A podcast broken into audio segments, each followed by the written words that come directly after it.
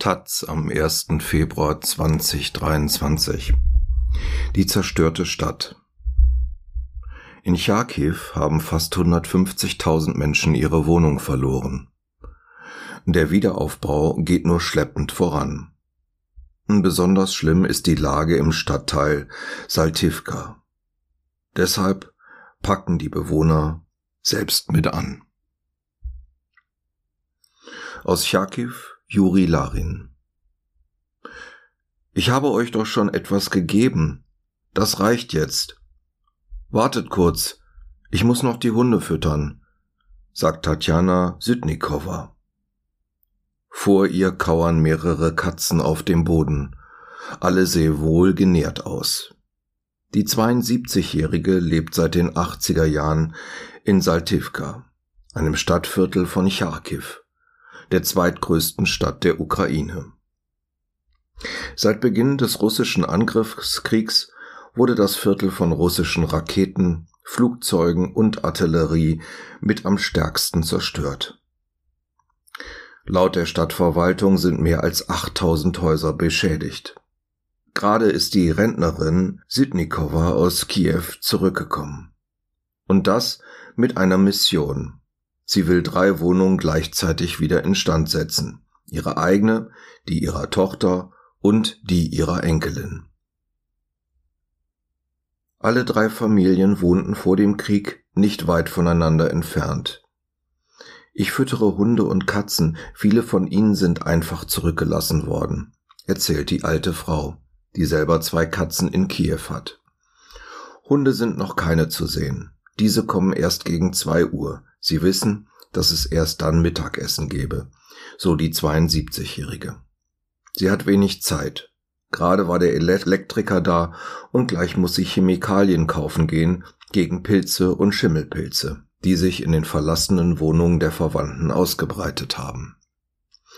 Das Viertel von Tatjana Sitnikova wurde bereits in den ersten Kriegsstunden zu einem echten Schlachtfeld. Mit Tränen in den Augen erinnert sie sich daran, wie sich russische Truppen am 24. Februar bereits gegen neun Uhr der Ringstraße von Charkiw näherten. Diese ist nur wenige hundert Meter von den ersten Häusern entlang der Natalia Uschwi Straße in Saltivka entfernt. Von dort aus begannen sie das Gebiet mit Artillerie zu beschießen. Jetzt stehen hier, wohin man auch blickt, nur noch von russischen Granaten verbrannte Hochhäuser. Das war ein Außenposten. Zwischen neun und zehn Uhr kam unser Militär zu uns und hat gesagt, los raus hier, geht alle zur U-Bahn, erzählt die Rentnerin. In dem Viertel habe es auch eine renovierte Schule und einen Kindergarten gegeben. Dort versteckten sich von Ende Februar bis Anfang März letzten Jahres Bewohnerinnen, mit ihren Kindern in einem Luftschutzbunker. Auch dort kam es zu einem russischen Angriff. Zum Zeitpunkt des Beschusses waren dort 18 Kinder mit ihren Eltern und einige Nachbarn untergebracht. Es war ein gezielter Angriff auf die Zivilbevölkerung. So die 72-Jährige. Am 5. März wurde Charkiw Ziel eines der stärksten Luftangriffe. Dabei wurden die meisten Häuser in Saltivka zerstört. Danach verbrachte Sitnikowa mit ihrer Tochter, ihrer Enkelin und ihrem Ehemann mehrere Tage auf der gegenüberliegenden Seite der Stadt. In der Gegend von Kolotnaya Gora. Dann ging die Familie zuerst nach Vinice, dann nach Kiew. Doch jetzt ist Tatjana Sitnikowa wieder in ihrer Heimat und gerade auf dem Weg zum Haus ihrer Enkelin. Die Bürgersteige sind gepflastert, sie wurden kurz vor dem Krieg erneuert. An fast jeder Stelle sind Risse zu sehen. Überall liegen Gesteinsfragmente herum. Absolut jedes Hochhaus hat einen Volltreffer abbekommen, ist ausgebrannt und teilweise zerstört. Sitnikova zeigt auf ein neunstöckiges Gebäude, in dem eigentlich ihre Enkelin Asia, eine Stewardess, wohnt. Von hier bis zum Dorf Zirkuni, jenseits der Charkiwer Ringstraße, wo die russischen Besatzer vor einigen Monaten ihr Quartier eingerichtet hatten, sind es nur wenige Kilometer. Das Dach des Hauses wurde zerstört. In zwei Aufgängen sind mehrere Wohnungen ausgebrannt. Einige Bewohner versuchen die Häuser in Eigenregie zu restaurieren. Derzeit lebt niemand mehr in diesem Haus, nur ein paar Vögel sind zu sehen. Einer der Eingänge ist praktisch unversehrt geblieben, aber aufgrund von Schäden im Dach kehrt auch dorthin niemand zurück. Die Behörden berufen sich darauf, dass alle Wohnungen leer stehen. Deshalb werden Kommunikation und Energieversorgung auch nicht wiederhergestellt. Nach Angaben der Rentnerin plant das Bürgermeisteramt seit langem 400.000 Rynvia, umgerechnet was 10.200 Euro bereitzustellen, um das Dach zu reparieren. Aber fast elf Monate ist hier gar nichts passiert. Daher steht jetzt Wasser in den Wohnungen. Die Menschen können nicht zurückkehren. Im Gegensatz dazu hat das Nachbargebäude Strom, Wasser und Gas. Dort wurde das Dach nicht durch Granaten beschädigt, also sind die Menschen zurückgekommen und haben selbstständig begonnen, Wohnungen, Eingänge und teilweise die Fassade zu restaurieren. So werden das Bürgermeisteramt und der Staatshaushalt teilweise entlastet. Tatjana Sitnikova deutet auf ein weiteres benachbartes Hochhaus mit vier Eingängen. Dort wohnt nun noch eine Frau, ihre Freundin Olga. Sie ist bereits dreimal unter heftigen Beschuss geraten. Seither ist sie in einem Schockzustand. In der heißesten Phase des Krieges konnte sie nicht mehr laufen und hat sich eine Lungenentzündung zugezogen. Olgas Sohn ist an der Front. Aber sie sitzt dort, geht nirgendwo hin und wartet auf ihn, sagt die 72-Jährige. Die meisten Häuser in der Umgebung sind ohne Heizung. Strom ist Mangelware. Es ist ein Teufelskreis. Die Menschen kehren wegen fehlender Heizung nicht zurück. Die Behörden haben es jedoch nicht eilig, die Wärmeversorgung wiederherzustellen, wenn kaum jemand in diesen Häusern lebt. Sydney-Cover wie viele andere der Anwohner sieht keine Anzeichen dafür, dass der Bezirk vom Büro des Charkiwer Bürgermeisters die gebührende Aufmerksamkeit erhält. Saltivka hat am meisten gelitten, also sollte die gesamte Führung hier sein, den Menschen zu helfen und nach Möglichkeiten zu suchen, etwas zu reparieren, damit die Bewohnerinnen hierher zurückkehren können. Warum verstehen Sie das nicht? empört sie sich. Den Vorwurf, untätig zu bleiben, will der Bürgermeister von Charkiw, Ihor Techerow, nicht auf sich sitzen lassen. 66 mehrgeschossige und bei Angriffen beschädigte Wohnhäuser seien bereits instand gesetzt worden, heißt es auf Anfrage. Dabei ginge es vor allem darum, sogenannte tragende Elemente wie Wände, Trennwände und Decken zu erneuern. Für 2023 seien entsprechende Mittel in Budget eingeplant. Doch etwa 500 Wohngebäude in Charkiw würden nicht restauriert und davon befänden sich 300 in Saltivka.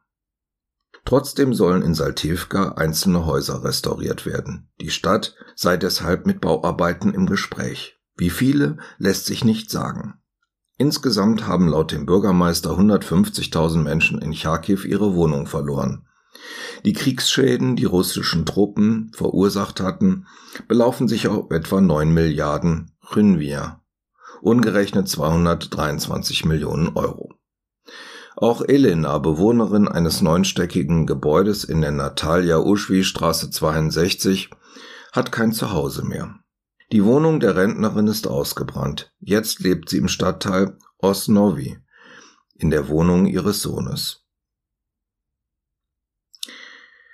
Wann hier alles wieder instand gesetzt wird, wissen wir nicht. Sie arbeiten dort, wo es weniger Schäden gibt, sagt Elena. Ihr Haus sei ein Gebäude, das in der Schusslinie liegt.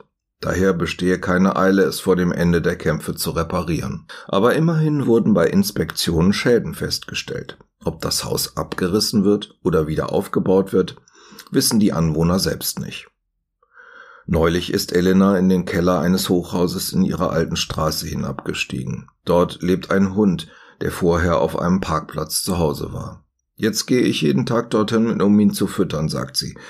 Dann kommt sie ins Grübeln. Wie kann ich bloß mit unserem Bürgermeister Igor Techerow Kontakt aufnehmen, damit er hilft, unser Haus in der 62 schneller wieder aufzubauen? fragt sie sich. Ihr Haus ist ein Genossenschaftshaus, die Wohnungen gehören den Bewohnern. Aber Jetzt ist alles verbrannt. Möbel, technische Geräte, Kleidung. Elena weiß nicht, wie sie all ihr Hab und Gut wiederbekommen soll. Sie hat ihr ganzes Leben lang alles zusammengesammelt, damit sie einen Platz zum Leben hat. Techerow soll sich nicht zu lange überlegen, denn es könnte bald Demonstrationen geben. Die Hälfte der Häuser sind Genossenschaftswohnungen. Das könnte für ihn schwierig werden. In den Chats verlieren die Leute bereits langsam die Nerven, sagt Elena. Die Bilder eines eingestürzten Wohnhauses mit 16 Stockwerken in der gleichen Straße gingen um die Welt. Bei einem russischen Luftangriff war am 5. März gegen 15 Uhr eine Bombe auf einen Plattenbau in dem Wohngebiet abgeworfen worden. Heute, fast neun Monate später, besucht Irina, eine 33-jährige Streifenpolizistin aus Charkiw im Mutterschaftsurlaub, zum ersten Mal seit Kriegsbeginn ihr Zuhause. Worte können ihren Zustand kaum wiedergeben. Die Frau weint nicht nur, sie schluchzt. Ihre Tränen fließen nicht, sie kullern aus ihren Augen, fallen einfach zu Boden. Ich bin jetzt aus der Westukraine gekommen, um mir das Haus anzusehen. Das sind unsere Wohnungen, die Wohnungen unserer Eltern. Das Haus wurde 1990 gebaut. Wir haben hier mit meinen Eltern gelebt.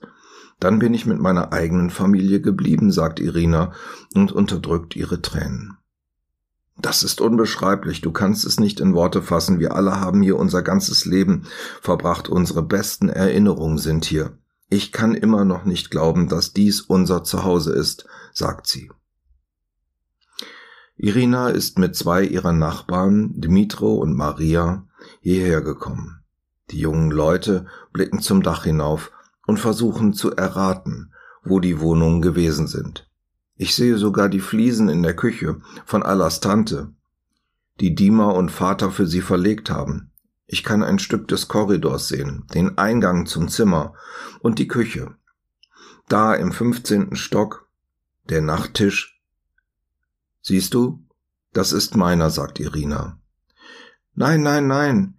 Wir und die nächsten zwei oder drei Generationen werden das alles niemals verstehen und verzeihen schaltet sich Maria in das Gespräch ein. Sie werden zwar wieder Geld verdienen und einen Platz zum Leben haben, und sie ist dankbar, dass sie noch immer am Leben sind.